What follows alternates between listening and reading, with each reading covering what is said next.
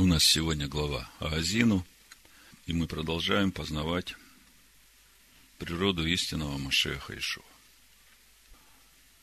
Когда размышляешь над нашей недельной главой, над ее содержанием, над ее значимостью, неизбежно приходишь к началу. Барышит. К сотворению человека, к цели его сотворения. И удивительным образом начинаешь видеть, что эта глава, она как итог творения, как завершающий этап, который связывает с собой начало и конец всего замысла Всевышнего.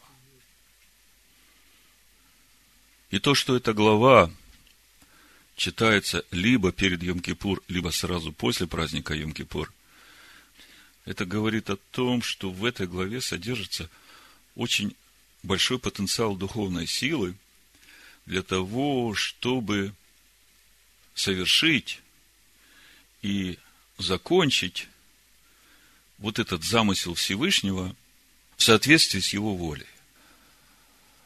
Вот вы подумайте, суть осенних праздников, она по своей сути, это итог пройденного пути от Песах. И мы как бы каждый год празднуем эти праздники и понимаем, что это как раз эти духовные ступени нашего возрастания в природу Бога, в познание Машеха и обновление нашей природы, приближение к себе истинному. А если смотреть э, на осенние праздники как замысел Всевышнего, то мы понимаем, что осенний праздник – это итог всего.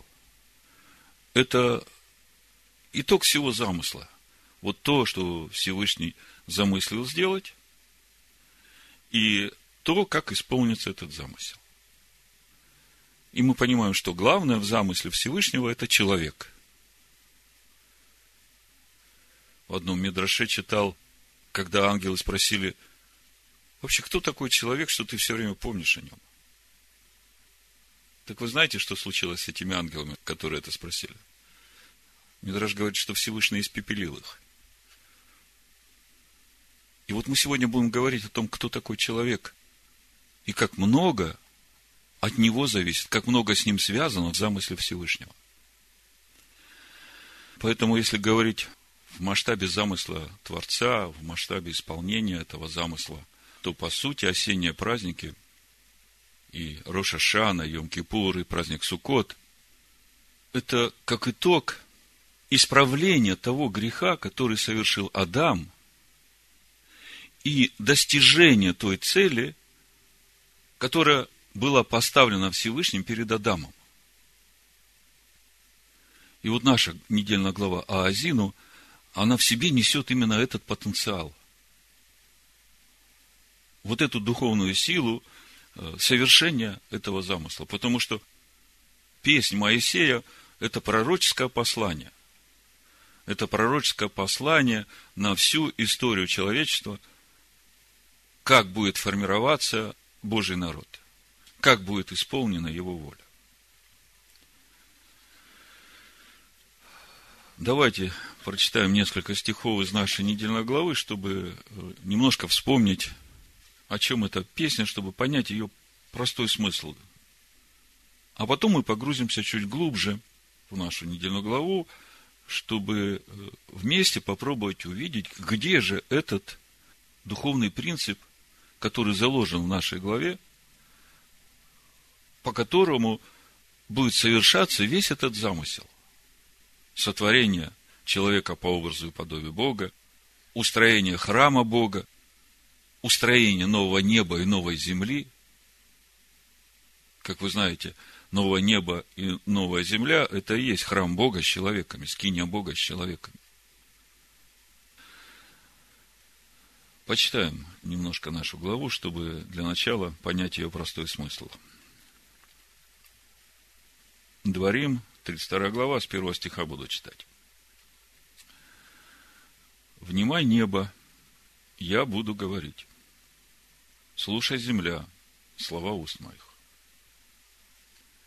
Польется, как дождь, учение мое, как роса речь моя, как мелкий дождь на зелень, как ливень на траву. Имя Господа прославляю. Воздайте славу Богу нашему. Он твердыня, совершенны дела его, и все пути его праведные. Бог верен, и нет неправды в нем. Он праведен и истинен. Но они развратились перед ним. Они не дети его по своим порокам. Род строптивый и развращенный. Сие ли воздаете вы Господу? Народ глупый и несмысленный. Не он ли Отец твой, который усвоил тебя, создал тебя и устроил тебя?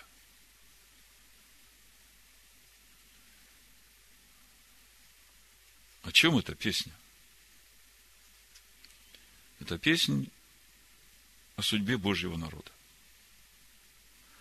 О трудностях, которые придут в жизнь народа, и о причинах, почему это придет.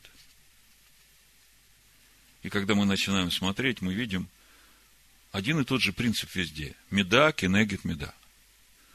Вы отвернулись от меня, и можно было бы сказать, и поэтому я отвернулся от вас.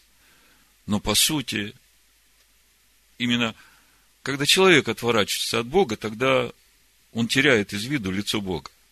И в итоге получается, что Бог отворачивается от человека. Хотя Бог, Он всегда остается любовью, и, как мы читаем в имени, которое Он открыл Моисею, 72 буквы, которая начинается со слов Адонай, Адонай, и мудрецы объясняют, почему дважды повторяется имя Адонай, потому что Бог любит человека и остается к нему в своей милости и милосердии до того, как он согрешил, и он таким же, в такой же милости и милосердии остается к человеку и после того, как он согрешил. И он ждет, когда человек снова обратится, повернется своим лицом к Богу. Но принцип меда кинегит меда мы видим во всем. Вот в этом году, когда мы в праздник Йом-Кипур разбирали книгу Ионы, мы очень явно увидели этот принцип. И лично я для себя открыл несколько новых и важных моментов. И мы говорили в Йом-Кипур, я просто повторюсь. Первый момент – это то, что воля Бога исполнится в любом случае. Правда, для человека это может быть простым путем достижения исполнения воли Бога, если он послушен Всевышнему.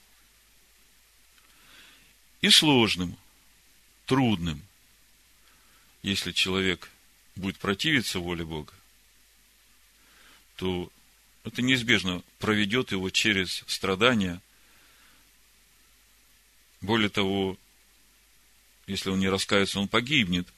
А если он раскаивается, то как бы неизбежно возвращается к тому моменту, где нужно начать исполнять волю Бога.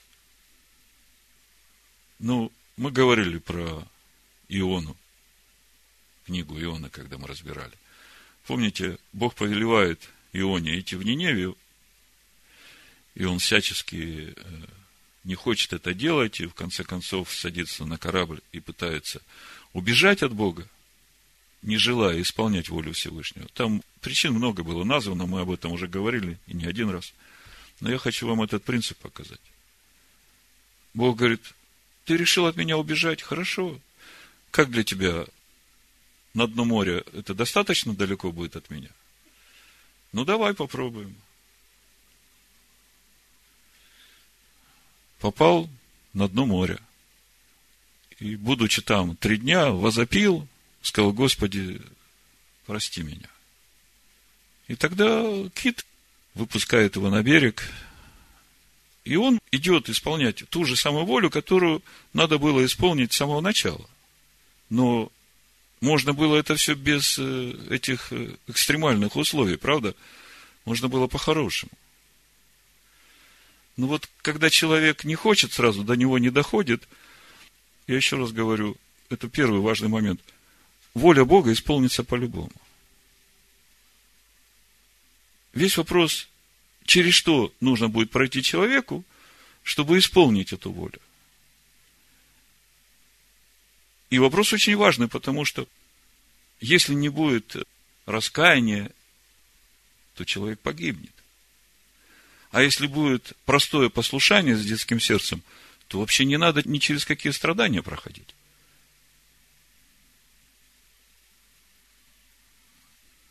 То есть, э, это второй момент. Мы видим, что степень страданий в жизни человека определяется мерой его послушания воле Бога. И тут работает принцип меда кенегет меда. Возвращаемся в нашу недельную главу. Все читали содержание главы, знаете, я много читать не буду, просто главные мысли. Мы видим, что в конечном итоге Бог будет судить свой народ и спасет их. Причем очень ясно написано, что спасет тех, которые являются его рабами. И мы много в эти дни говорили о том, что значит быть рабом Бога, и в какой момент раб Бога становится сыном Бога. Мы об этом много говорили, я просто напомню, что сын Бога – это когда уже заповедь стала естеством его души. Эта заповедь уже не обуздывает душу человека и не говорит, нет, ты будешь вот делать так, это воля Бога. И душа как бы еще пытается что-то свое, но она смиряется, говорит, да, хорошо, буду. Тем более, вот то, что брат сказал, меда, кенегит, меда, это меня как бы убедило. Лучше мне себя не подвергать лишним страданиям. А приходит такой момент, когда человек духовно растет, и эта заповедь уже, она внутри этой души, это стало ее естеством, и тогда уже не раб, а сын. И мы понимаем, что для сыновей Якова по замыслу Всевышнего ради спасения язычников есть это тайное ожесточение, когда им еще какое-то время нужно быть рабами, оставаться рабами, для того, чтобы Бог в это время составил народ из всех народов, из язычников, который будет являть славу Бога. И мы читаем в нашей недельной главе, в песне Моисея, что вот за все то, что сыны Израиля делали, сыны Якова, Бог будет судить свой народ и рассеет, но от завета своего он никогда не откажется. В Левит 26 главе мы очень подробно этот момент смотрели что даже когда я вас рассею, я все равно буду там с вами и буду для вас некоторым святилищем. Хотя все будут говорить, что эти два народа Бог отверг. Ну, речь идет о доме Ягуды и доме Израиля. Ну, мы знаем, кто это говорит. Это тот не народ, которым Бог будет раздражать свой народ. Прочитаю несколько стихов, чтобы это увидеть, и увидеть, чем все закончится. Но Господь, это 36 стих уже, я читаю нашей главы, 32. Но Господь будет судить народ свой, и над рабами своими умилосердится. Видите? Над рабами своими умилосердится. То есть, теми, которые будут стараться жить по закону Бога. Там, где они есть, где они рассеяны, когда он увидит, что рука их ослабела и не стало ни заключенных, ни оставшихся вне. То есть, когда за то, что они остаются все так же верны закону Бога, все народы, которые вокруг них, будут делать им зло. Настолько, что у них вообще уже силы не останется. Тогда скажет Господь, где боги их, твердыня, на которую они надеялись, которые ели тук жертв их и пили вино возлияния их? Пусть они восстанут и помогут вам, пусть будут для вас покровом. Видите ныне, что это я. Я и нет Бога, кроме меня. Я умершляю, оживляю, поражаю, исцеляю, и никто не избавит от руки моей. Я подъемлю к небесам руку мою и говорю, живу я вовек. Когда изострю сверкающий меч мой, и рука моя примет суд – то отомщу врагам моим и ненавидящим меня воздам. Ну, тут и комментировать не нужно. Этот суд наступит, когда Машех придет во второй раз. Да, Бог любит каждого человека. Бог отдал своего Сына, который есть Слово Бога, за каждого человека. И это все для того, чтобы разрушить греховную природу в каждом человеке, который принимает Сына Бога и верит в Его искупительную жертву. Для того, чтобы обновить эту природу, чтобы восстановить то разрушенное, что разрушилось с момента грехопадения Адама. Если мы посмотрим 61 главу, мы уже много раз читали, первая часть говорит о первом приходе Машеха Ишуа, когда он будет проповедовать лето Господне благоприятное, исцелять сокрушенных сердцем, проповедовать пленным освобождение, узникам открытие темниц. А второй раз на этом месте в Евангелии от Луки Иешуа, когда читал Исаию 61 главу, он закрыл книгу. Он не стал читать дальше, потому что это не относилось к его первому приходу. А вот про второй приход написано «День мщения Бога нашего, утешить всех сетующих, возвестить сетующим на сегодня, что им вместо пепла дастся украшение. Вместо плача, елей радости, вместо унылого духа, славная одежда, и назовут их сильными правдою, насаждением Господа, во славу Его». То есть, приближается то время, когда рука Всевышнего примет этот суд и отомстит всем врагам его. Всем, кто выступал против закона Бога, против его народа. И в своем народе он произведет суд. Упою стрелы мои кровью, и меч мой насытится плотью, кровью убитых и пленных, головами начальников врага. 43 стих. Веселитесь, язычники, с народом его, ибо он отомстит за кровь рабов своих и воздаст мщение врагам своим, и очистит землю свою и народ свой. Вот мы видим здесь, и народ будет очищен. И вместе с тем мы видим, что Бог, который есть любовь, который есть милость, милосердие, который все прощает, мы видим написано, это Слово Божие. Он отомстит за кровь рабов своих. Кто такие рабы, мы уже говорили. А язычникам написано, надо веселиться с народом его. Мне бы хотелось, чтобы это услышали сегодня все те язычники, которые все еще питают вражду против закона Бога и еврейского народа, которому Бог доверил свой закон, чтобы они его сохранили и сделали его доступным для людей всего мира. Интересный момент, вот в Римлянах 3 главе, с первого стиха написано, «Итак, какое преимущество быть иудеем? И какая польза от обрезания? Великое преимущество во всех отношениях. А наипаче в том, что им верено Слово Божие.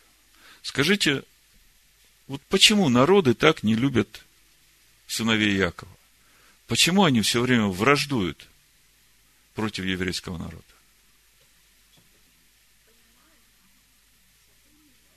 Чем отличается еврейский народ от других народов? Тем, что у них законы отличные от всех народов. И вот эти народы раздражают этот закон. Поэтому они враждуют. Понимаете? Заметьте, что враждуют по большей части именно тот не народ, который говорит, что он новый Израиль.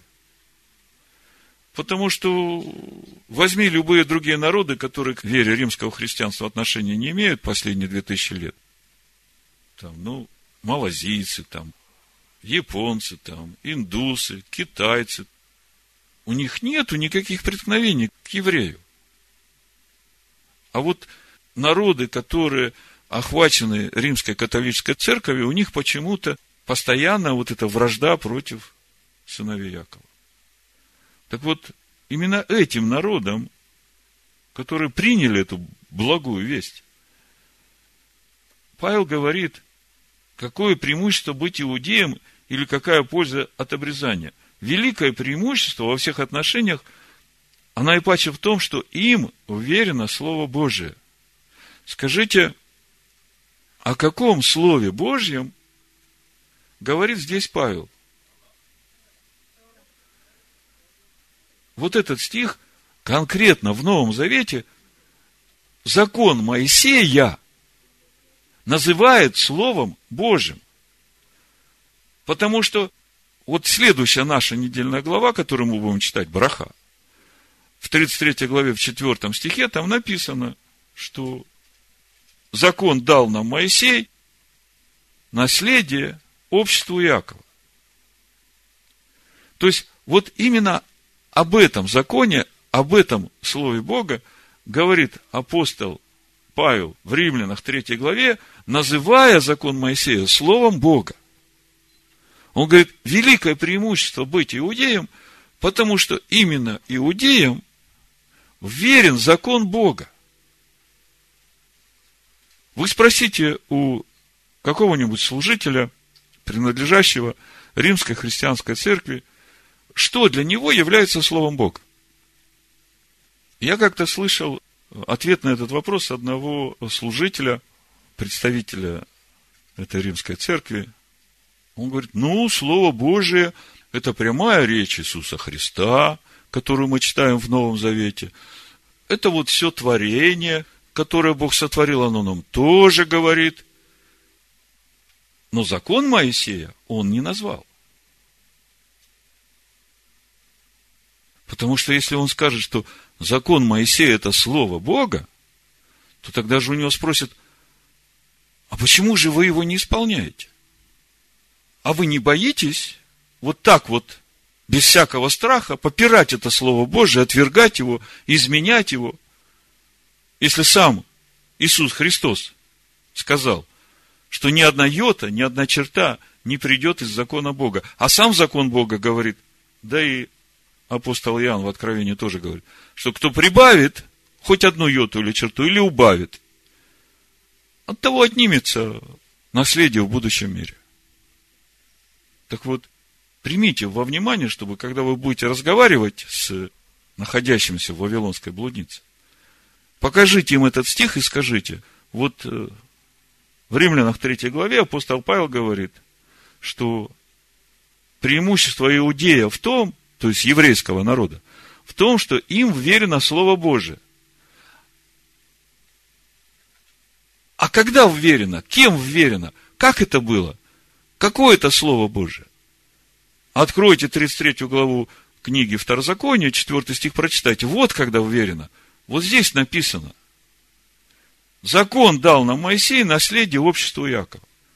И вот этот закон в Римлянах 3 главе апостол Павел называет Словом Бога. А человек уже пусть сам тогда решает, как ему относиться к этому слову. Так вот, Бог отомстит за кровь рабов своих, те, которые были верны этому слову, которые хранили это слово, не убавили, не прибавили ни одной йоты. Сегодня мы читаем Тору, она йота в йоту, черту в черту соответствует той Торе, которую Маше принял на горе Синай. Я не говорю о переводах. Я говорю о самой Торе на языке оригинала.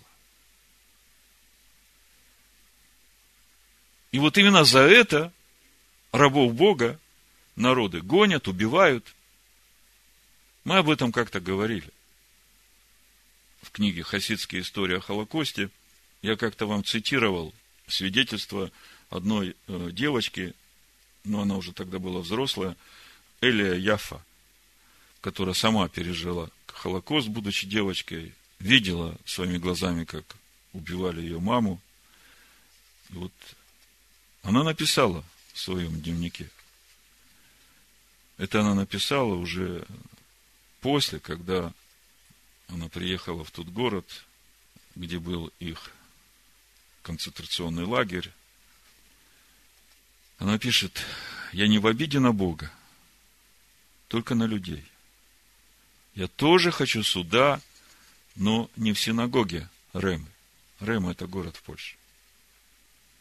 Она хочет того суда, о котором мы читаем, что Бог будет судить народ свой, над рабами своими умилосердится и отомстит за пролитую кровь рабов своих. Я тоже хочу суда. Но не в синагоге Ремы, пишет Эля Яффе. Я бы отдала под суд каждый западный университет и каждую библиотеку, ибо там свили свои гнезда тысячи злых слов, направленных против древнего народа. Эти слова, как кинжалы, утаены под камуфляжем истины в кавычках и науки в кавычках. Я хочу отдать под суд кафедры бесчисленных церквей, где ненависть горела вечным огнем. Я хочу судить врачей в их белых халатах за то, что они могли так спокойно убивать. Я хочу судить цивилизацию, в которой человек оказался таким жалким существом. Но судить Бога, какие ему можно предъявить обвинения? Судить его за то, что он дал человеку право самому выбирать между добром и злом? Веселитесь, язычники, с народом его, ибо он отомстит за кровь рабов своих и воздаст мщение врагам своим, и очистит землю свою и народ свой. И пришел Моисей к народу и изрек все слова песни сей, слуг народа, он и Егошева бен И после того, как эта песня была пропета, Моисей дает последнее наставление своему народу перед своим уходом из этого мира. 45 стих, 32 глава Барышит. Когда Моисей изрек все слова сии всему Израилю, тогда сказал им, положите на сердце ваше все слова, которые я объявил вам сегодня, и завещевайте их детям своим, чтобы они старались исполнять все слова закона сего. Ибо это не пустое, на иврите раке, очень знакомое для вас слово, я сейчас вам покажу, где это. Это не пустое для вас, это не раке для вас, но это жизнь с большой буквы ваша. И через это вы долгое время пробудете на той земле, в которую вы идете через Ордан, чтобы овладеть ею. Раке по стронгу это 7386, пустой, тщетный, напрасный. Помните Матвея, 5 глава, Нагорная проповедь? Если кто скажет брату своему рака, подлежит Синедриону. Это и есть вот эта рака. И Машек говорит избранному Богом народу. Это не пустое для вас, это жизнь. А Ишуа говорит в Иоанна 14 главе, в 6 стихе, «Я есть путь, истина и жизнь. Никто не приходит к Отцу, источник жизни, как только через меня». А теперь смотрите. Закон является содержанием Машеха Ишуа. Течет из него как духовная пища, духовное питье для всех ставших на путь жизни, чтобы прийти в эту жизнь. Как вы думаете, как себя чувствует истинный Машех, наш старший брат, когда те, за кого он умер, говорят ему, ты рака. Именно это произошло, когда родилась церковь Константина, язычники стали царствовать без иудеев – и объявили Тору проклятием. Моисей говорит, вот этот закон, который Бог дал, это не пустое, это не рака для вас. А мы говорим, что этот закон является содержанием Машеха Иешуа. А он старший брат наш. А те, за которых он умер, они говорят, закон это рака, это пустое для нас, это проклятие. А в итоге они же это говорят на истинного Машеха Ишуа. А Ишуа говорит, кто скажет на брата, рака, подлежит Синедриону. Ну, давайте теперь вернемся в начало нашей недельной главы, чтобы реально увидеть весь этот процесс исполнения замысла Творца по сотворению нового неба, новой земли, человека по образу и подобию Бога. Я думаю, что сейчас самое время сказать название проповеди, чтобы вам легче было понять, о чем мы будем говорить дальше. Проповедь называется «Истина возникнет из земли». Это взято с Псалма 84. Ну, прочитаю с 10 стиха, чтобы немножко увидеть, о чем здесь говорится. Так близко к боящимся Его, спасение Его, чтобы обитала слава в земле нашей. Милость и истина встретятся. Правда и мир облобызаются. Истина возникнет из земли, и правда приникнет с небес. И Господь даст благо, и земля наша даст плод свой. Чуть позже мы подробнее разберем этот псалом, а сейчас возвращаемся в начало нашей недельной главы и погрузимся в эту тему, тему устроения нового неба и новой земли. Ну, сразу, чтобы вам легче было ориентироваться, скажу, что и в Торе, и у пророков, когда мы читаем о небе и земле в переводах, в любом переводе, этого вы не увидите. У нас везде будет небо-земля, небо-земля, небо-земля, небо-земля. А в Торе, когда мы читаем на оригинале, когда мы читаем об этом небе и об этой земле, то есть об этом небе и об этой земле, о которых мы читаем в Берешит первой главе. Вначале сотворил Бог это небо и эту землю. Гашамаем, гаэрец. Там стоит всегда перед Шамаем эрец определяющий артикль гей. Так вот, всякий раз, когда в Торе и пророках стоит Гашамаем, гаэрец, то читающий понимает, что речь идет об этом небе и об этой земле. А всякий раз, когда в Торе и пророках стоит просто Шамаем и просто Эрец, то читающий уже начинает понимать, что речь идет о новом небе и о новой земле. Это очень важный момент, чтобы дальше все, о чем мы будем говорить, помогло вам увидеть вот тот самый важный принцип, который заложен в устроение будущего мира, и он в названии проповеди. Как проповедь называется? Истина возникнет из земли. Значит, э, читаем Дворим 32 главу с первого стиха. «Внимай, небо, я буду говорить, и слушай, земля, слова уст моих. Польется, как дождь, учение мое». Здесь остановлюсь. Вот читая первый стих, обращает на себя внимание два глагола. Азан и Шма, которые, на первый взгляд, как бы имеют одно и то же значение слушать. И в Торе написано Азину Гашамаем и Шма Гаэрец. То есть обращение идет к этим небесам и к этой земле, под которой мы сейчас живем, да?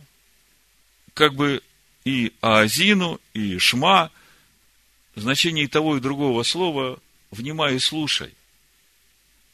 Но разница в том, что Аазину – это глагол принудительного действия. Если глагол «шма» – «слушай» – это простой глагол, то есть, э, слушай, земля. Хочешь – слушай, хочешь – не слушай.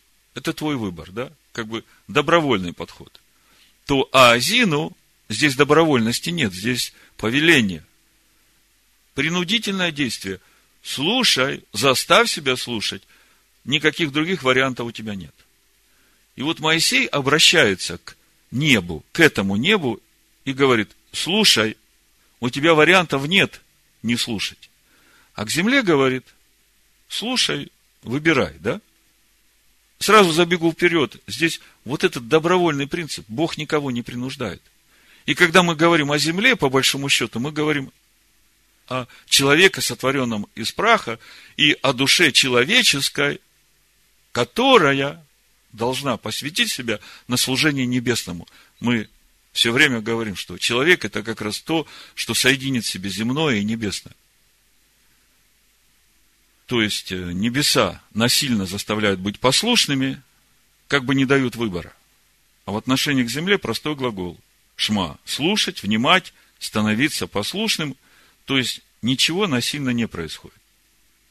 Мы как-то уже в предыдущие разборы э, говорили о том, что в Исаия 42 главе, там, где э, мы читаем о том, что Господу угодно было ради правды своей возвеличить и прославить закон, там тоже используются эти же два глагола.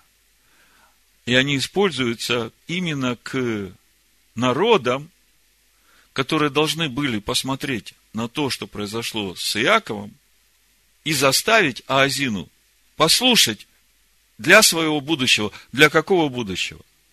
Для того будущего, которое строится, для того, попадут они на новое небо и новую землю или нет. Ну, я прочитаю, покажу вам, где это. С 18 стиха, Исайя 42 глава, мы читаем Слушайте глухие и смотрите слепые, чтобы видеть. Кто так слеп, как раб мой, и глух, как вестник мой, мною посланный? Кто так слеп, как возлюбленный, так слеп, как раб Господа? Ты видел многое, но не замечал, уши были открыты, но не слышал. Господу угодно было ради правды своей, ради праведности своей, возвеличить и прославить закон. Тору написано. Но это народ разрозненный, разграбленный. Все они связаны в подземельях и скрыты в темницах, сделались добычей, и нет избавителя. И мы знаем почему. В нашей песне, песне Моисея, которую мы сегодня разбираем, там обо всем этом написано, и причины указаны. Ограбленный никто не говорит, отдай назад. И вот 23 стих. Кто из вас преклонил к этому ухо? То же самое от глагола азан. Кто из вас насильно заставил себя послушаться этого? и вникнул, выслушал, это для будущего. Потому что если они заставят себя послушать закон Бога и вникнут в него, то это определит их будущее, где они будут в будущем мире. Что же значит вот эти слова, которые использует Всевышний в этой песне, которая льется через уста Моисея? А Азину Ашамаем. Шма Гаэрец. В общем-то, в этих словах весь духовный принцип формирования будущего мира. И ключ к пониманию этого находится в Новом Завете, Евангелие от Матвея, 16 глава, 19 стих. «И дам тебе ключи Царства Небесного, и что свяжешь на земле, Гаэрец, то будет связано на небесах. Ашамая. Что разрешишь на земле, то будет разрешено на небесах. То есть, мы видим, Ишуа дает своим ученикам, всем своим ученикам, потому что ученики, имея великое поручение, идут делать таких же учеников из людей из всех народов. И Ишуа говорит своим ученикам, вот вам ключи царство. Все, что вы свяжете на земле или развяжете на земле, именно это определит то, что будет на небесах, на этих небесах. Вы видите, что определяющим в строительстве будущего мира, почему будущего мира, чуть позже вы поймете, является именно человек, именно то, что он свяжет на земле. То есть, то, что он примет свою душу. Что он запретит, что он разрешит. И то, что он определит для своей души, что он примет, это определит то, что будет на небесах. А небесам приказано, а Азину они могут возмущаться, они могут быть недовольны тем, что человек делает. Но им приказано слушать, потому что придет время, они будут свидетелями. Свидетелями для каждого человека и это небо, и эта земля, свидетелями того пути, который прошел каждый человек. Потому что, по сути, это отображение духовной сущности самого человека. Гашамаем Гаэрец. Ну, значит, главный принцип формирования будущего мира И по сути это главный принцип строительства храма Бога. Скини Бога с человеком, устроение этого небесного Иерусалима. Что свяжешь на земле, то будет связано на небесах. Что разрешишь на земле, то будет разрешено на небесах. То есть инициатива идет из земли. И вы это видите, да? Об этом же самом мы читаем и в 18 главе Евангелия от Матвея, в 18 стихе. Истинно говорю вам, что вы свяжете на земле, то будет связано на небе, и что разрешите на земле, то будет разрешено на небе. Раньше я читал эти стихи, и мне казалось, что речь идет о каких-то, ну, взаимоотношениях, устроении взаимоотношений с братьями и сестрами здесь, в этом мире.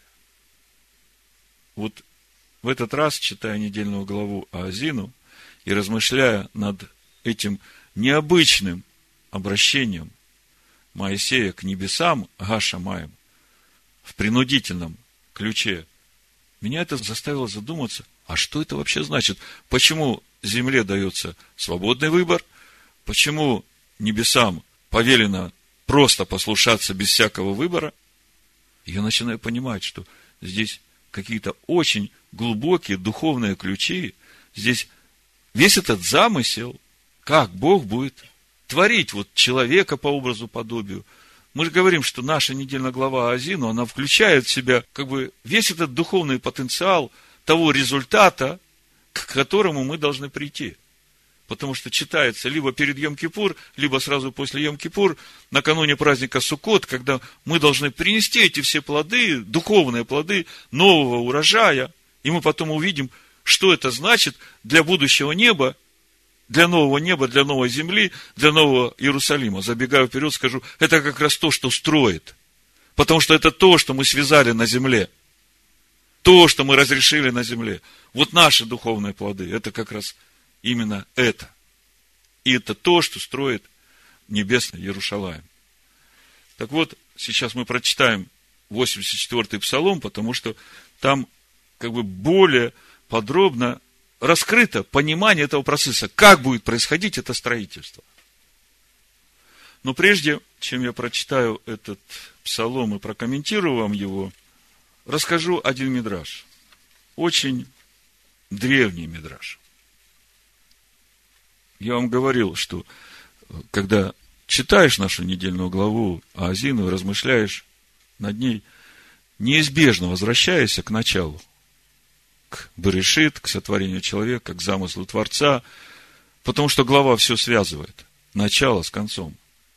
Так вот, Мидраш об этом устроении нового неба и новой земли, о том, каким образом будет твориться этот человек по образу и подобию Бога.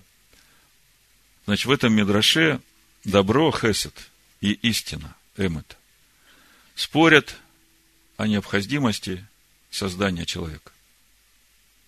То есть, надо его создавать или не надо? Хесед, добро, говорит, человека надо создавать, потому что он способен любить, делать добро. Надо создавать. А Эмет, истина, говорит, человек комок грязи, неправды, глупости, ну, из праха сделан. В нем нет ни мира, ни истины, Поэтому его создавать не надо. И то, и другое, как мы знаем, верно. Всевышний, выслушав их, взял Эмет, истину, а истина является печатью Всевышнего, как говорят мудрецы, и бросил Эмет на землю, сказав, истина из земли вырастет. То есть, раз ты говоришь, что человек это комок грязи, ну, что его не надо создавать, значит, ты и решишь эту проблему. Истина вырастет из земли. Бог сотворил человека по своему образу. А в замысле Бога сотворить человека по образу и подобию своему. И для этого Бог вдыхает свою истину в душу человека, сотворенного из праха земного. Душа изначально при сотворении человека имеет двойственную природу, мы об этом говорили. Затем Бог вводит человека в Ган Эден, и показывает ему сад и дерево жизни, и дает заповедь возделывать этот сад, хранить его. И есть от всякого дерева, только от дерева познания добра и зла не есть. И все это, чтобы взращивать в человеке эту истину, через познание ее. Ну, что было потом, вы знаете. И если вспомнить э, то, что было с пророком Ионой, как мы говорили, что воля Бога исполнится по-любому, только э, если человек начинает противиться этой воле, он пройдет через какие-то страдания, но в конечном итоге придет к пониманию того, что надо исполнять волю Всевышнего. Ну, а если не придет, то просто он сам себе смертный приговор и подписал. Ну, вы все согласны со мной? Воля Бога исполнится по-любому. Замысел его исполнится по-любому. И вот 84-й псалом нам как бы раскрывает понимание того, как это все будет происходить. Давайте прочитаем и посмотрим. С первого стиха буду читать. Начальнику хора Кореевых сынов Псалома. Господи, Ты умилосердился к земле Твоей, возвратил плен Иакова, простил беззаконие народа Твоего, покрыл все грехи его. В этом псалме мы видим как бы конец этой песни Моисея, о которой мы читаем в нашей недельной главе. «Отъял всю ярость Твою, отвратил лютость гнева Твоего. Восстанови нас, Боже, спасение нашего, и прекрати негодование Твое на нас. Неужели вечно будешь гневаться на нас, прострешь гнев Твой от рода в род? Неужели снова не оживишь нас, чтобы народ Твой возрадовался о Тебе?» И вот восьмой стих. Яви нам, Господи, милость Твою. Мы все хорошо знаем, кому Бог являет свою милость. Кому? Тем, кто раскаивается. Милость Бога к боящимся Его. Яви, Господи, милость Твою и спасение Твое. На иврите написано Ешеха, от Еша, спасение. Даруй нам. Девятый стих. Послушай, что скажет Господь Бог – он скажет шалом народу своему и избранным своим. Но да не впадут они снова в безрассудство. Так близко к боящимся его спасение его. Видите, яви нам, Господи, милость Твою и спасение Твое. А десятый стих нам дает ответ то, о чем мы говорили. Как близко к боящимся Его, спасение Его чтобы обитала слава в земле нашей. И вот эта слава, ковод, слава Бога, ковод, вес, тяжесть. Помните, клала, пустой, ковод, тяжелый. Чтобы обитала слава Бога на земле, и это та праведность в наших душах, которая дает вес нашей душе. Одиннадцатый стих. Милость и истина встретятся. Встретятся, встретятся. Вот здесь как раз мы видим причина явления милости. Появление истины. Дальше мы это как бы более расширенно увидим. Правда, цедек и шалом облобызаются, то есть поцелуются, соединятся. Двенадцатый стих. Истина возникнет из земли. То есть, милость и истина встретятся – Именно потому, что истина возникнет из земли. Мы говорим, милость к боящимся Бога. Народ говорит, Господи, яви нам милость Твою и спасение Твое. А Бог говорит, вот кому я явлю милость к боящимся. Потому что именно к ним спасение близко. И вот мы видим, истина возникнет из земли, и правда, праведность, седек, приникнет с небес истина возникнет из земли, а праведность, праведность Божия, это то, что мы строим. То, что свяжешь на земле, то будет на небе, да? Праведность приникнет с небес. 13 стих. И Господь даст благо, тов, то есть свое естество, и земля наша даст плод свой. Суть, душа наша принесет эти плоды. Вот здесь вся цельная картина, как все выстраивается. То, что Господь даст благо, это следствие, а причина в той истине, которая возникнет из земли. Это определяющее. Истина возникает из земли, милость встречается с истиной, праведность проникает с неба, и в итоге плод земли, в итоге благо. Мы только что читали в Евангелии от Матвея, Ишуа говорит, что свяжете на земле, то будет связано на небе. И вот э, наступит время, когда будет суд Бога, и тогда уже будет определено, что связано на земле, и через это, что связано на небе.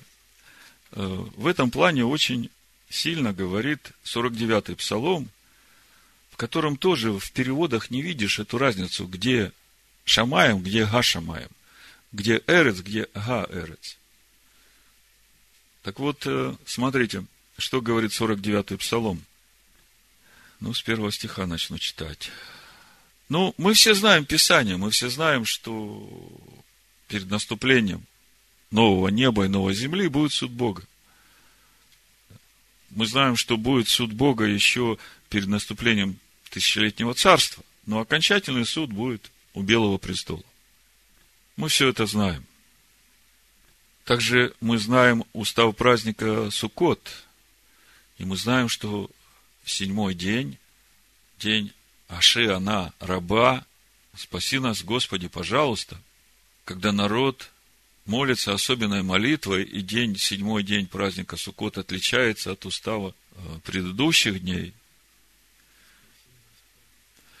И понимая, что это происходит накануне восьмого дня вечером, и именно тогда будет звучать самый последний шафар во всем цикле осенних праздников. И именно тогда наступит уже новое небо и новая земля.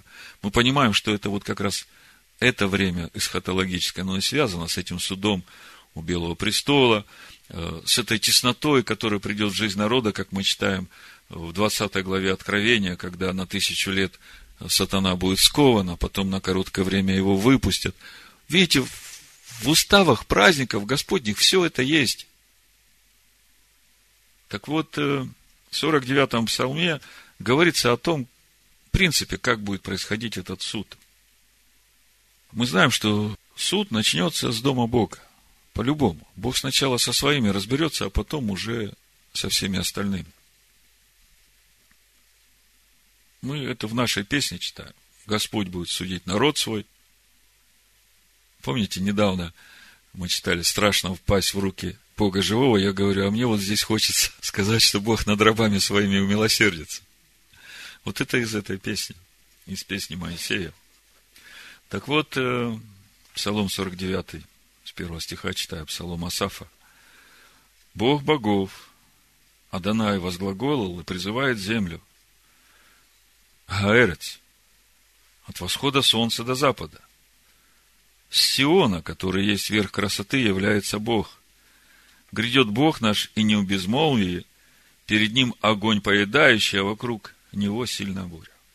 Это тот огонь поедающий, в который Моисей входил, когда поднимался на гору. Это тот огонь поедающий, о котором в 33 главе Исаия мы читаем, грешники на горе Сион вострепетали, кто же может жить при этом поедающем огне, вечном огне. То есть, это не есть что-то разовое, вот этот огонь, поедающий Всевышнего. Вы должны это понимать. Это естественное состояние присутствия Творца в этом мире, когда он раскрывается. Потому что он святость, в которой не может устоять никакая нечистота. И когда этот свет, эта святость раскрываются, то всякое нечестие, оно начинает гореть. А те, которые в чистоте и в святости Бога, для них это свет Бога. То есть для одних, для грешников это огонь поедающий, а для праведников это свет Бога, это слава Бога. Помните, в 24 главе книги Исход Моисей поднимается на гору, там э, все пламенем горит, и написано, вид же славы Господней был, как огонь поедающий. По сути, это слава Творца. Ну вот, 4 стих, 49 псалом. Он призывает свыше свыше написано «Меаль». высота Всевышнего. Помните Эль-Эль-Эльон? Это вот оттуда. То есть, с высоты своих небес. Наум говорит, из Божьего присутствия. Павел говорит, меня Бог поднял до третьего неба, да? А Соломон говорит, это третье небо, небеса небес не умещают тебя. То есть, э, вы должны понимать, что вот это Гашамаем, это небо, под которым мы живем, я не говорю о физическом небе, я говорю о духовном небе. Это не конечный наш путь, потому что именно в этих Гашамаем, в этих небесах строится будущее небо, под которым мы будем жить. Но выше есть еще небо, и выше есть еще, и вот оттуда возглаголил своего места обитания Всевышний, и он призывает небо, написано Га Шамаем, то есть это небо. То есть вот все, что мы там настроили, когда на земле связывали, Всевышний призывает и эту землю, Гаэрец, судить народ свой. Видите, здесь написано, он призывает свыше Мааль небо Гашамаем и землю Гаэрец, судить народ свой. То есть, э, что это значит? Состояние народа определяется состоянием Гашамаем и Гаэрец. Они как свидетели духовного состояния его народа. Потому что, что свяжешь на земле, то будет связано на небе. И вот наступит тот момент, когда Бог будет судить свой народ, и вот э, для этого призывает Гашамаем и Гаэрец. То есть, э, давайте, народ мой, посмотрим, что же вы тут настроили. Как бы время закончилось, приемочная комиссия пришла. Соберите ко мне святых моих, вступивших завет со мной при жертве. И вот дальше шестой стих мы читаем, и небеса провозгласят правду его. Вот здесь небеса шамаем. То есть, та праведность Божия, которая должна быть, ну, поистине. То есть, есть Гашамаем, и там то, что мы настроили. И Шамаем провозглашает праведность Божию, и через это происходит суд. Как бы проверяет на соответствие. Вот Шамаем – это оригинал, как должно быть, а вот Гашамаем – это то, что вы настроили. Вот сейчас мы проверим, что вы настроили, да? И небеса Шамаем провозгласят правду его, праведность его, то есть как должно быть. Ибо судья сей есть Бог. Другими словами, начинается проверка на соответствие Гаэрец и Гашамаем тому, чем они должны быть. Ну и там дальше вы читаете все, что не устраивает Всевышнего. Прочитаем, да? Слушай, народ мой, я буду говорить. Израиль, я буду свидетельствовать против тебя. Я Бог, твой Бог. Не за жертвы твои я буду укорять тебя. Все сожжения твои всегда передо мною, не приму тельца из дома твоего, ни козлов из дворов твоих, Ибо мои все звери в лесу, и скот на тысячи гор. Знаю всех птиц на горах и животные на полях передо мною. Если бы я взалкал, то не сказал бы тебе. Ибо моя вселенная и все, что наполняет ее. Ем ли я мясо волов и пью ли кровь козлов? Принесите в жертву Богу хвалу и воздайте Всевышнему обеты твои. Вот в Йом-Кипур мы говорили, какая хвала интересует Бога. Это та хвала, которую мы приносим Богу Машехом Иешуа, новой природой. Вот этими плодами Духа, которые мы приносим в праздник Суккоту уже в дар Всевышнему, на которых уже печать Всевышнего Йом-Кипуровская стоит. Принеси в жертву Богу хвалу и воздай Всевышнему обеты твои, и перезови меня в день скорби. Я избавлю тебя, и ты прославишь меня. Грешник уже говорит Бог, что ты проповедуешь уставы мои и берешь завет мой в уста твои, а сам ненавидишь наставление мое и слова мои бросаешь за себя. Когда видишь вора, сходишься с ним, с прелюбодеями сообщаешься. Уста твои открываешь на злословие, язык твой сплетает коварство. Сидишь и говоришь на брата твоего, на сына матери твоей клевещешь. Ты это делал, и я молчал.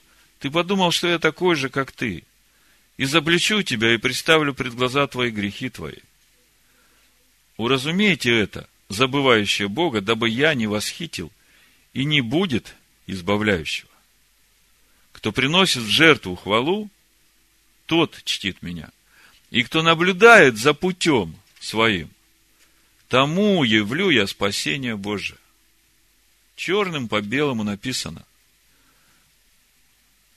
Кто наблюдает за путем своим, тому явлю я спасение Божие. Ну вот мы подошли к пониманию этого духовного принципа устроения будущего неба, будущей земли, этого нового неба, новой земли, о котором мы читаем в книге Откровения, 21 главе.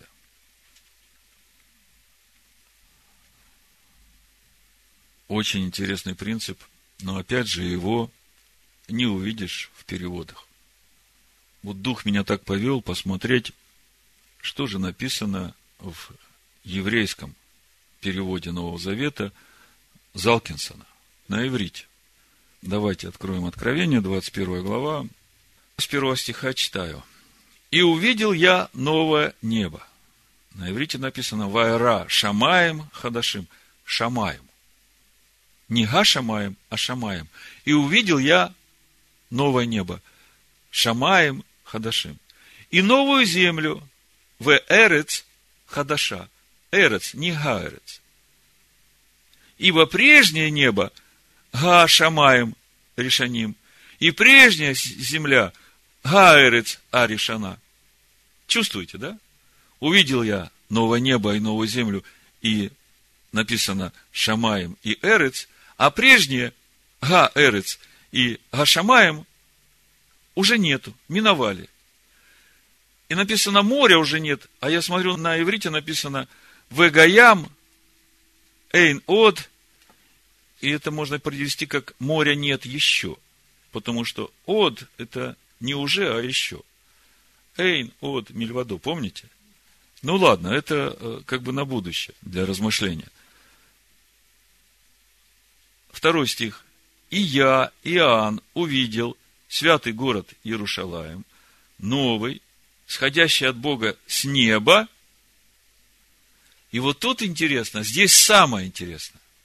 Как вы думаете, с какого неба сходит этот новый город, который по сути является этим Шамаем и этим Эрец?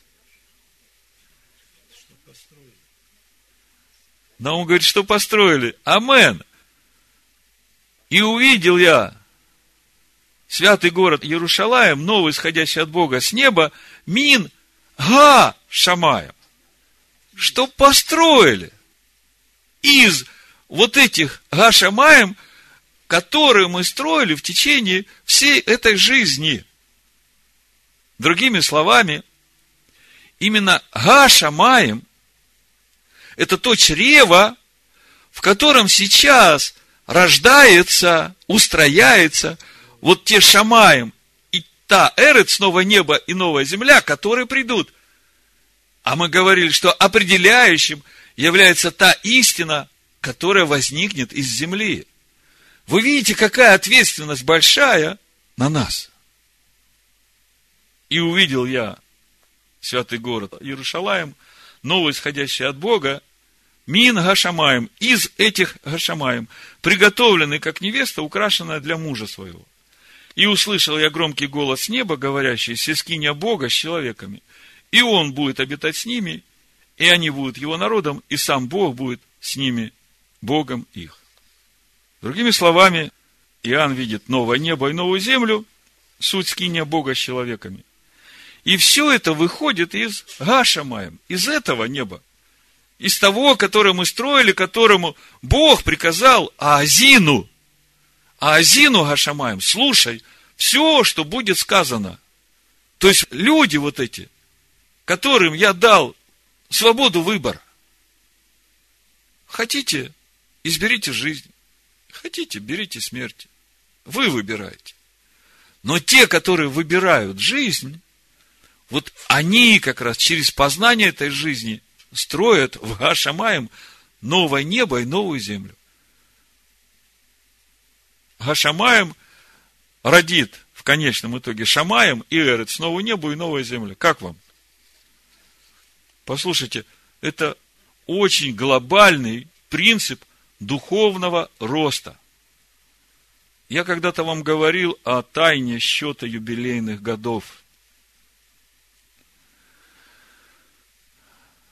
Почему мы все время празднуем 50-й год, Йовель? В чем суть Йовеля? Шесть лет работаем, седьмой год. Не работаем, седьмина, да? Опять шесть лет работаем, седьмой год. Опять не работаем, седьмой год отпускаем всех рабов на свободу. Итак, семь раз, 49-й год, седьмой год, год свободы, отпускаем всех на свободу, и потом еще 50-й год, год свободы. Так вот, если смотреть на то, что семь лет, это те семь дней, которые Всевышний, вот семь тысячелетий, это те семь дней, в которые устроялось это новое небо и новая земля, как мы в итоге видим, то семь раз по семь это те духовные уровни, через которые мы будем проходить в грядущих мирах. То есть, Шамаем и Эрец – это не последняя ступень нашего духовного роста. Учитывая то, что Га, Шамаем и Гаэрец – это первая ступень. Еще остается нам, если всего семь раз по семь, еще остается нам шесть духовных ступеней, чтобы в конечном итоге прийти в юбилей. Так вот, э, вот этот духовный принцип – что именно Гашамаем рождает новое небо и новую землю, и она рождает через то, что свяжет земля. Понимаете, этот духовный принцип распространяется как принцип духовного роста во всех этих духовных уровнях. Если вы это понимаете, то тогда вам станет понятно то, что Бог говорит через пророка Исаию в первой главе. И это очень важно. У пророка Исаия в первой главе мы читаем что-то очень похожее и вместе с тем совсем не похоже на то, что мы читаем в нашей недельной главе. Второй стих написано «Слушайте, небеса». Если смотрим на иврите, «Шма», «Шамаем» в нашей песне, песне Моисея, мы читаем, начинается Аазину Гашамаем. И мы говорим, принудительное повеление заставить слушать Гашамаем. А здесь мы читаем, слушайте Шма, и не Гашамаем, а новое небо Шамаем. А дальше в Азину Эрец. И новая земля, заставь свое ухо принудительно слушать. Это обращение уже к новому небу и к новой земле. Это как строгое предупреждение тем, которые будут жить в новом небе и в новой земле. И там говорится, вот этой земле, которая будет устроять заново, ну, а следующее небо – Помните, земля все устрояет. Земля все решает. Истина из земли. И это определяет то, какими будут небеса. Так вот, Бог через пророка Исаию уже обращается к будущему времени, к будущему миру. И говорит, слушай, небо Шамаем и Веазину Эрец, и заставь себя слушать земля, новая земля – и дальше идет перечисление всех грехов, которые делали сыны Израиля, и чем это закончилось. Как вы думаете, зачем? Чтобы вы не повторили этих ошибок.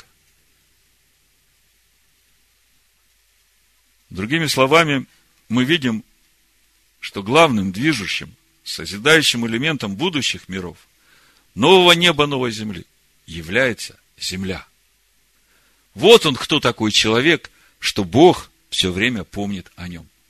И пусть хоть кто-нибудь там из э, этих могущественных сил что-то против человека скажет, Бог его испепелит.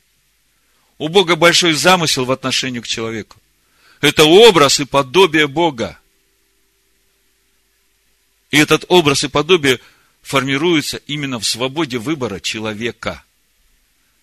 Вот те, которые, несмотря на все страдания и скорби, остаются верными его закону, которые пропитывают свою душу настолько глубоко, что закон входит во внутренности их, в сердца их, и через это истина произрастает в них, и через это формируются небеса, вот это те, которым Бог доверит управлять этими мирами.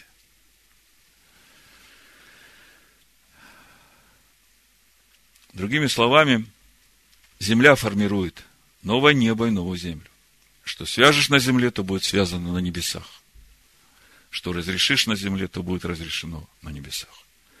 Если это перевести на понятный для нас язык, на сегодня, на сейчас, то именно те плоды Духа, которые мы приносим в Суккот, это и есть суть строительства нового неба и новой земли, которая сейчас формируется в нашем небе духовном, через наше познание Божьей природы в лице Амашеха Ишуа. Поэтому желаю всем нам радостного и плодотворного Суккота. Ибо это очень важные дни в строительстве храма Бога. И очи Аданая, которые объемлют взором всю землю, радостно смотрят на строительный отвес в ваших руках. И да будет благоволение Господа Бога нашего на нас, и в деле рук наших, да споспешествует Он нам, и в деле рук наших, да споспешествует Он нам, Бешем Хамашех Иешуа. Амен.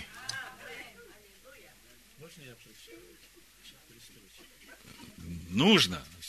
Можно. Наум хочет прочитать. Мы твои свидетели. Нет другого Бога. Жизни путь наметил ты, проложил дорогу.